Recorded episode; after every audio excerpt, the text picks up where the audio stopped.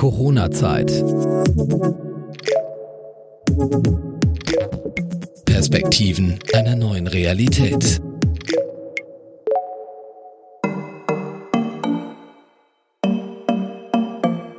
Ich bin jetzt auf der großen Freiheit auf dem Weg ins Kolibri. In ungefähr zwei Stunden geht es hier los. Wie fühlst du dich? Ich bin ein bisschen aufgeregt, aber nein, bin ich nicht. Das ist ja nicht das erste Mal auf der Reeperbahn und es ist für mich vor allem nicht das erste Mal, dass so viele Leute eigentlich hier sind. Ähm, ich habe schon wesentlich vollere Abende erlebt. Aber es ist ja ein besonderer Abend, weil die Leute kommen ja eigentlich deinetwegen heute. Es geht ja um deine Demo, die du mit deinen ganzen Kollegen und den Akteuren hier auf dem Kiez auf die Beine gestellt hast. Und was versprichst du dir davon? Ja, zum Ersten ist, sind die Leute, die ja heute auf der Reeperbahn sind, eigentlich all die Menschen, die normalerweise hier arbeiten.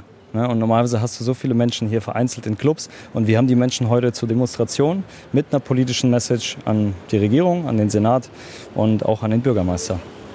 Und was glaubst du, wird heute Abend passieren hier? Ich hoffe nur Gutes, weil ich bin mir ziemlich sicher, dass äh, das, was wir hier geleistet haben und was wir hier vorhaben, äh, gemeinsam mit DJs, mit Künstlern, mit Clubbetreibern und Barbetreibern, und du hast es ja gerade selber auf der Straße auch gesehen, ich glaube, so hat man die Reeperbahn schon seit mehr als vier Monaten nicht mehr gesehen, nicht in dem Aufzug. Das ist richtig. Schauen wir mal, wie der Tag noch wird. Ich begleite dich noch ein Stück. Ja, super.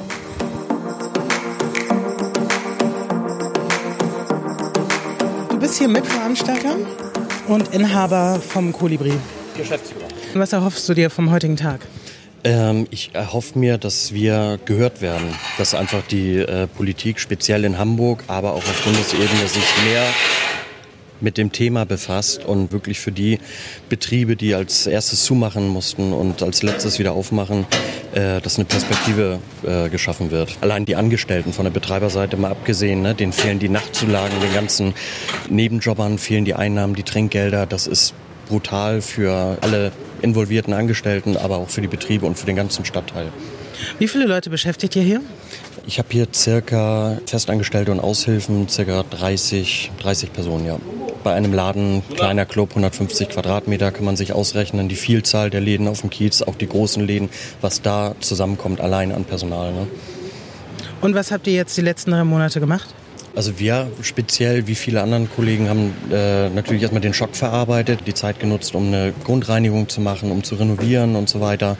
Und ja, immer wieder auf Zeichen seitens der Politik gehofft und darauf aufbauend für uns selber irgendwie äh, probiert, Perspektiven zu schaffen und uns durchzuhangeln von Monat zu Monat. Aber das wird jetzt wird sehr besorgniserregend. Ähm, es sind schon einige Betriebe, die jetzt äh, zumachen werden wenige, die anderen probieren es alle noch, aber ähm, ohne Perspektive September, Oktober, das ist irgendwann nicht mehr zu schaffen. Die Welt steht still, hört auf sich zu drehen. Um Grand Ruhm, E-Mail, Overkill, lange Zeit Normalität. Ja, hallo, ich bin Jule, ich bin Singer-Songwriterin aus Hamburg und zwar von der Band Seemannstochter. Und du bist heute auch dabei. Hier auf dem Beatlesplatz sind wir gerade in sengender Sonne, Mallorca-Feeling fast schon so ein bisschen. Und willst mitkämpfen für Gehör für die Leute, die hier auf dem Kiez sind. Warum bist du heute hier?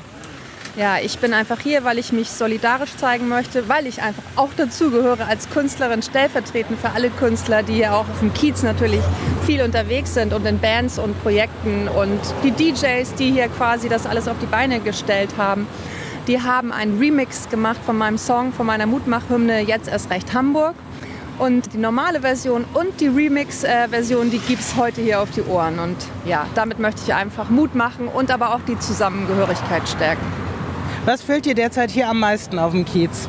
Also es ist wirklich so, dass ich mit wirklich schweren Herzens hier immer durch diese Straße fahre und denke, was ist bloß los? Also dieser Stillstand und keine Menschen auf der Straße, selbst wenn man abends hier durchfährt, das ist einfach schwer, schwer zu ertragen, weil ich finde, es ist einfach so ein, wie soll ich das sagen, also Hamburgs Wahrzeichen Nummer eins für mich immer. Und ich bin halt Seemannstochter und die Reeperbahn und St. Pauli hat einfach für mich natürlich besondere Bedeutung äh, aus der Seefahrt heraus. Ich finde, hier ist so eine reichhaltige Kultur. Von allem gibt es hier was. Und das muss doch bestehen bleiben und unterstützt werden.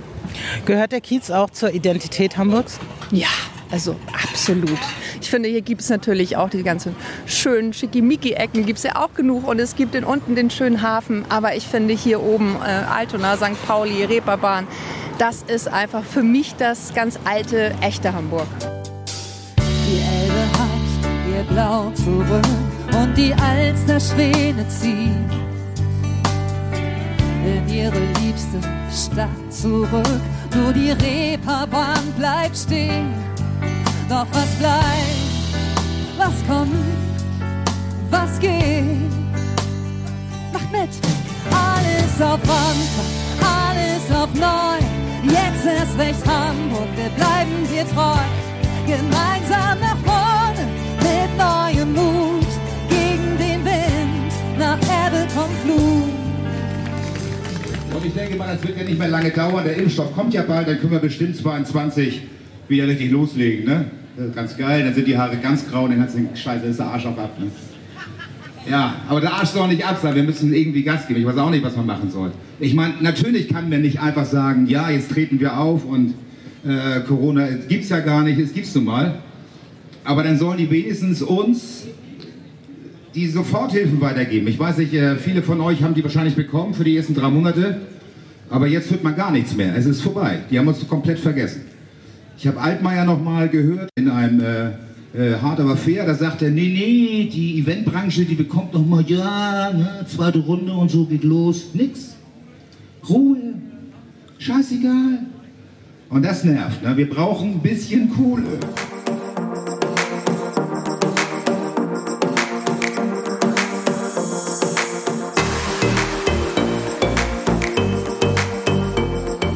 Mittlerweile 100 Tagen herrscht in unseren Hallen Totenstille.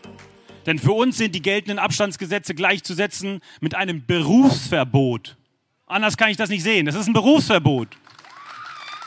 Denn zum einen können wir so dem Gast nicht bieten, was er erwartet, und zum anderen ist die Wirtschaftlichkeit nicht im Ansatz gegeben. Was sind die Aussichten?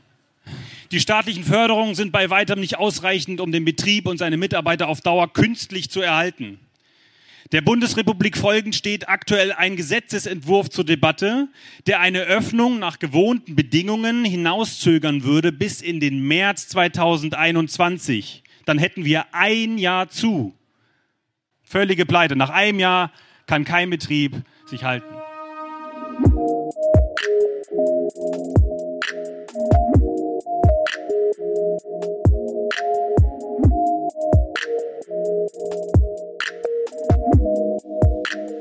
Also ich bin der Jam vom Jams Club. Ich bin seit 2007 hier auf der Meile unterwegs, vorher auch schon. Eigentlich genommen von 2004 aus. Als 2007 habe ich meinen Laden äh, auf der Großen Freiheit. Ja, wir wollen erreichen, dass wir gehört werden von der Politik, weil bis dato ist wirklich nicht viel passiert. Hattet ihr eure Wünsche oder eure Bedürfnisse, Nöte schon mal formuliert an die Politik? Wir haben uns erhofft, dass DEHOGA ein bisschen mehr für uns tut. Da sind wir leider ein bisschen, ja, das geht eher lieber Richtung Gastronomie in dem Bereich Hotellerie. Da sind die ein bisschen mehr aktiver unterwegs als die Clubszene und Barszene. Das ist ein bisschen leider äh, ist traurig. Die erste Auktion war ja die Geschichte mit äh, Olivia Jones, die wir geplant hatten, sehr gut ankam, auch durch Herrn Tschentscher, der das aufgenommen hat beim Interview mit Olivia. Aber es, seitdem ist nichts passiert. So, unsere Forderungen sind expliziter geworden, direkter geworden und das wollten wir hier mit dieser Auktion nochmal kundgeben. Hast du das Gefühl, dass heute was anders war als im Mai äh, bei der Demo mit Olivia Jones? Kommt es vielleicht diesmal besser an? Habt ihr gelernt aus der ersten Erfahrung sozusagen? Also ich bin der Meinung, dass diese Auktion hier, die Vorreiterauktion mit Olivia, das war der erste Schritt. Du pass auf, wir sind da. Wir halten zusammen. Das war leider damals reduziert auf die große Freiheit. Mit dieser Auktion haben wir die mehrere Bereiche der, der Reeperbahn zusammengezogen. Das ist einmal der Hans-Albers-Platz, Hamburger Berg, Talstraße und die große Freiheit. Und alle versucht zu mobilisieren. Was die Politik sieht, du pass auf, das sind nicht nur die große Freiheit, die betroffen sind oder die Reeperbahn, sondern auch deutschlandweit. Das ein Symbol ist deutschlandweit, dass das in der Clubszene zum Aussterben kommt. Und da muss definitiv, nur nicht, nicht nur in Hamburg, allgemein definitiv schnellstmöglich was passieren.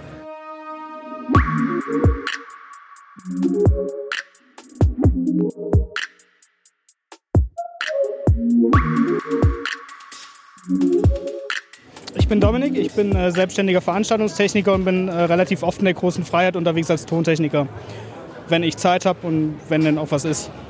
Okay, du warst eben hier auf dem Truck. Ich habe deine flammende Ansprache gehört. Sehr berührend auch, weil du jetzt auch nochmal geschildert hast, dass es über den normalen Clubbetrieb hinaus. Ich glaube, viele denken gar nicht an Freie, weil wahrscheinlich bist du dann komplett selbstständig, oder? Genau, ja. Ich bin solo selbstständig alleine, wie sehr viele in der Branche auch. Wie kriegst du normalerweise Aufträge? Die Clubs rufen dich an und sagen, hier, wir brauchen dich heute Abend, oder? Ja, also es ist, es ist so ein B2B-Geschäft. Also man kennt sich halt und man wird weiterempfohlen und dann wird man angerufen, wird gefragt, ob man heute, morgen, in einer Woche, in einem Monat, in einem Jahr Zeit hat. Und dann sagt man zu, man sagt ab, je nachdem, wie es aussieht. Und wie sieht es denn bei dir aus? Katastrophal. Seit? Seit März. Durchgehend hast du irgendeinen Auftrag gehabt seither? Nein. Also, um es, um es in Zahlen zu sagen, mir sind äh, 67.000 Euro Umsatz weggebrochen seitdem für das komplette Jahr. Also ich habe nichts im Kalender stehen in nächster Zeit und auch für dieses Jahr nicht mehr. Wie lange kannst du das so noch durchhalten? Mit dem Arbeitslosengeld 2, was ich Gott sei Dank bekomme, da habe ich Glück, weil ich wohne alleine zu Hause. Ähm, Das Glück haben viele Kollegen nicht, die wohnen mit der Frau zu Hause äh, oder die haben vielleicht was für die, für die Rente gelegt, die bekommen nichts. Ich bekomme es. Mit dem Arbeitslosengeld halte ich vielleicht noch bis Ende des Jahres durch. Dann ist aber auch, dann ist Schluss. Hast du dir eine Alternative überlegt? Du hattest jetzt Beispiele gemacht, die Branche zu wechseln. Also die Branche zu wechseln ist für mich tatsächlich nur das, der letzte Ausweg, weil ich habe mir den Job nicht ausgesucht, äh, um es dann schnell wieder zu wechseln. Wenn es nicht anders geht, werde ich dann was anderes machen. Ich werde vielleicht in die Elektroinstallation gehen, irgendwie sowas. Aber das wirklich nur als letzter Ausweg. Du warst jetzt hier, du hast die Leute gesehen, es ist sehr friedlich gelaufen, die Leute haben ihre Forderungen formuliert. Es gab ja schon mal eine Veranstaltung im Mai. Hast du das Gefühl, dass heute was anders ist? Ich denke schon. Also jede, jede Demonstration, die stattfindet, hat irgendwie seinen Sinn und äh, wird auch irgendjemanden erreichen. Und umso mehr äh, Demonstrationen man macht, umso mehr mediale Aufmerksamkeit bekommt man. Und äh, da kommt man auch irgendwann an die Stellen, wo es relevant wird. Und also, also ich kann jetzt nur aus der Sicht der Veranstaltungstechnikerin ein bisschen was tut sich. Das wird nicht reichen, aber ein bisschen was tut sich. Man bekommt auch mit, dass die Lockerungen langsam immer mehr zunehmen. Aber es reicht nicht für zum Beispiel die Clubs hier, weil mit 250 Leuten damit kannst du nicht leben am Abend. Und wenn du dann diese ganzen Vorschriften alles berücksichtigen musst, das rechnet sich irgendwann nicht mehr, weil der Personalaufwand zu groß wird, der Umsatz geht zurück, weil du hast weniger Leute drin, die Bands müssen bezahlt werden, die DJs müssen bezahlt werden, das Thekenpersonal, es muss jeder bezahlt werden. Ein bisschen was hat sich bewegt. Und ich bin guter Dinge, dass sich durch so Sachen wie hier auch äh, mehr bewegen wird, weil die Politik muss erstmal aufmerksam werden auf alles. Und dafür sind Demonstrationen natürlich ideal. Was ist denn dein persönlicher Wunsch, wie das jetzt weitergeht? Also mein persönlicher Wunsch in erster Linie ist die Kommunikation, dass die Politik im, im, im Idealfall sagt die Politik, okay, wir setzen uns jetzt mal an einen runden Tisch und reden, wie man euch helfen kann. Weil mein Eindruck ist, dass die Politik nicht wirklich weiß, wer wir sind, wer die Clubszene ist, ähm, wer darin arbeitet und wie das funktioniert, weil das alles extrem komplex ist. Man kann ja nicht sagen, wie in der Autoindustrie, es gibt irgendwie drei, vier Big Player in ganz Deutschland und die machen alles. Das, das fängt bei so Leuten wie mir an, im, im ganz, ganz, ganz unten als, als Solo-Selbstständige, von denen hat man dann fünf oder sechs auf einer Veranstaltung dann hat man 450 Euro Jobber dabei, die vielleicht noch Studenten oder sowas nebenbei sind oder einen Job haben, das am Wochenende machen. Und das muss die Politik erstmal verstehen. Und ich kann es denen auch nicht verübeln, wenn die es bisher noch nicht verstanden haben, weil wir ganz ehrlich, man, man, kennt Clubs nur vom Feiern. Die Leute, die dahinter stehen, die Locations, die sieht man nicht. Und das ist auch gut so, weil deshalb sind wir immer schwarz angezogen, dass man uns nicht sieht, dass wir im Hintergrund sind, dass die Leute, die auf der Bühne stehen, auch die Aufmerksamkeit haben. Mein persönlicher Wunsch ist, dass die Politik anfängt, mit uns zu reden und wirklich fragt, wie kann man euch helfen? Habt ihr Konzepte? Habt ihr Ideen? Und wenn sie uns das fragen, dann ist das ein ganz großer Schritt, weil Ideen, Konzepte gibt's. Sie müssen nur verstanden werden. Habt ihr die irgendwo schon vorgelegt? Also habt ihr euch aktiv bei der Politik gemeldet und habt vorgeschlagen, hier, wir haben ein Hygienekonzept gemacht, das äh, ist angelehnt an den gängigen Regeln, so und so könnten wir langsam wieder hochfahren? Ja, natürlich. Also seit, seit März machen viele Leute in der Branche, die sich auch schon vorher mit Arbeitssicherheit beschäftigt haben, nichts anderes als Konzepte erstellen. Und es gibt, für, wie zum Beispiel das Reeperbahn Festival, gibt es ein umfangreiches äh, Hygienekonzept. Für den Haspa-Marathon gibt es auch ein, äh, ich glaube, 70 Seiten oder 60 Seiten das Hygienekonzept. Und das wird auch vorgelegt. Ich weiß nicht, inwiefern da Leute sitzen, die dann nicht die Verantwortung übernehmen wollen, woran es dann letztendlich hängen bleibt. Kennst du den Inhalt des Hygienekonzepts vom Reeperbahn Festival? Nein, den kenne ich nicht. Weil ich habe mich dann natürlich gefragt, als ich gehört habe, dass es stattfinden soll. Es ist ein Clubfestival, das heißt, findet es entweder nicht in Clubs statt oder haben sie eine Lösung gefunden, die Clubs dafür zu öffnen? Wenn ja, warum kann man das nicht jetzt schon anwenden? Ja, die Frage habe ich hier oben auf dem Track auch schon gestellt. Wenn das Hygienekonzept genehmigewird, für im September, warum kann man nicht einfach sagen, wir nehmen das Konzept, kopieren es auf jetzt und machen es jetzt genauso? Die werden sich schon Gedanken gemacht haben. Da gehe ich schwer von aus.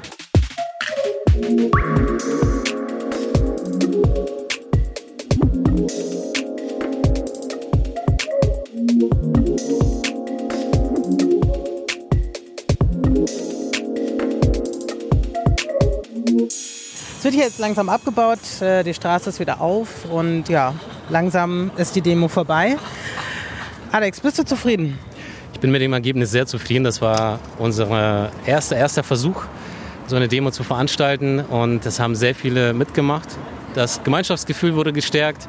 Es gab wieder ähm, ein kleines Highlight. Es war ein Saxophonist da, es war eine Sängerin da und es war wieder ein Gefühl voller Freude und äh, auch ein bisschen Auferstehung. Auferstehung in welcher Hinsicht? Hast du das Gefühl, dass jetzt was in Bewegung gekommen ist?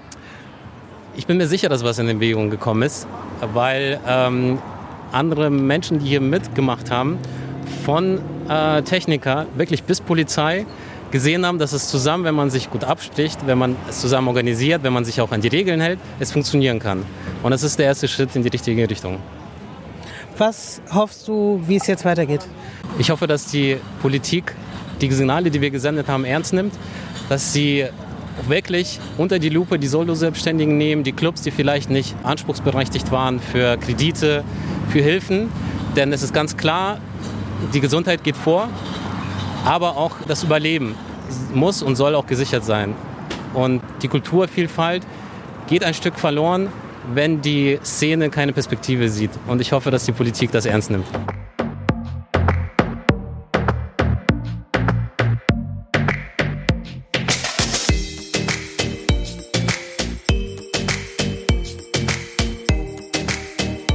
Ja, mein Name ist Joscha Matthias Heinrich. Ich bin in der Großen Freiheit 36, die technische Leitung und habe mich heute hier darum gekümmert, dass wir erstens mal Ton- und Lichttechnik ein bisschen was da haben, dass wir oben den großen Screen haben und tatsächlich dann auch das Livestreaming, also diese erste Demo, die wir mal in Deutschland live gestreamt haben tatsächlich.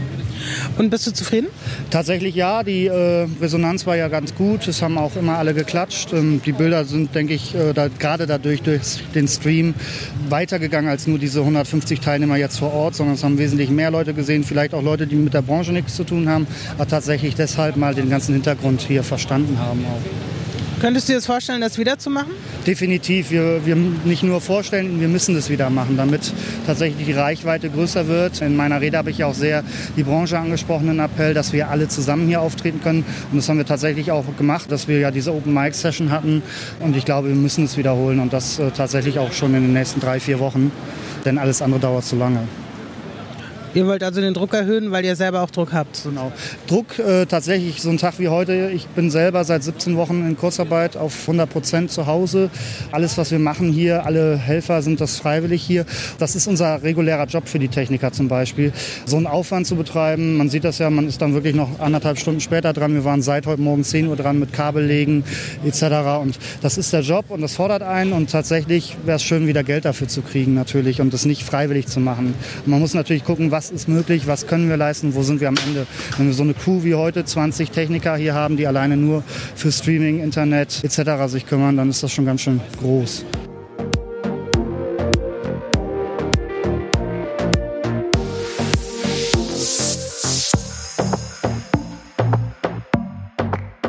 Ich bin sehr zufrieden mit der Demonstration. Wir hatten 150 Teilnehmer, die hatten wir auch so angemeldet. Und ich war vor allem fasziniert von der Disziplin, die wir hier alle an den Tag gelegt haben, mit, Abstand, mit Abstandsbedingungen, die wir auch eingehalten haben. Weil jetzt sind wir so ein bisschen zur Normalität zurückgekehrt. Man sieht jetzt, dass äh, draußen in einigen Gastronomiebereichen auch 40 Leute an einem Tisch sitzen, wo ich mir persönlich die Frage stelle, warum war das nicht im O'Briens möglich? Da passen auch 40 Leute an die Tische rein, können gemeinsam Getränke konsumieren und der ein oder andere hier, für den wäre das schon genau die Perspektive, die wir eigentlich gerade brauchen. Das ist mein Fazit am Ende. Ähm, ich hoffe, dass das heute was gebracht hat. Sonst sehen wir uns vielleicht in zwei bis drei Wochen wieder. Wie geht's denn jetzt weiter? Also das nächste, was jetzt passieren wird, wir werden die Forderungen sammeln. Wir werden nochmal Forderungen an Barbetriebe und Clubbetriebe stellen, auch an alle anderen weiteren Angestellten und Selbstständigen hier.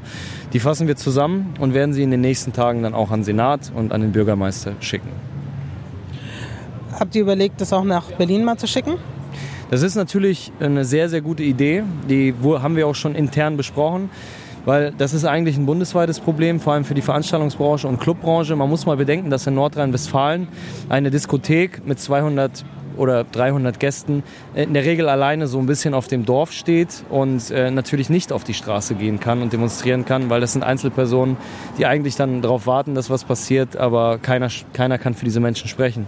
Deswegen ist es auch mein Ziel und vermutlich auch unser Ziel, das Ganze auch bis an den Bundestag zu bringen.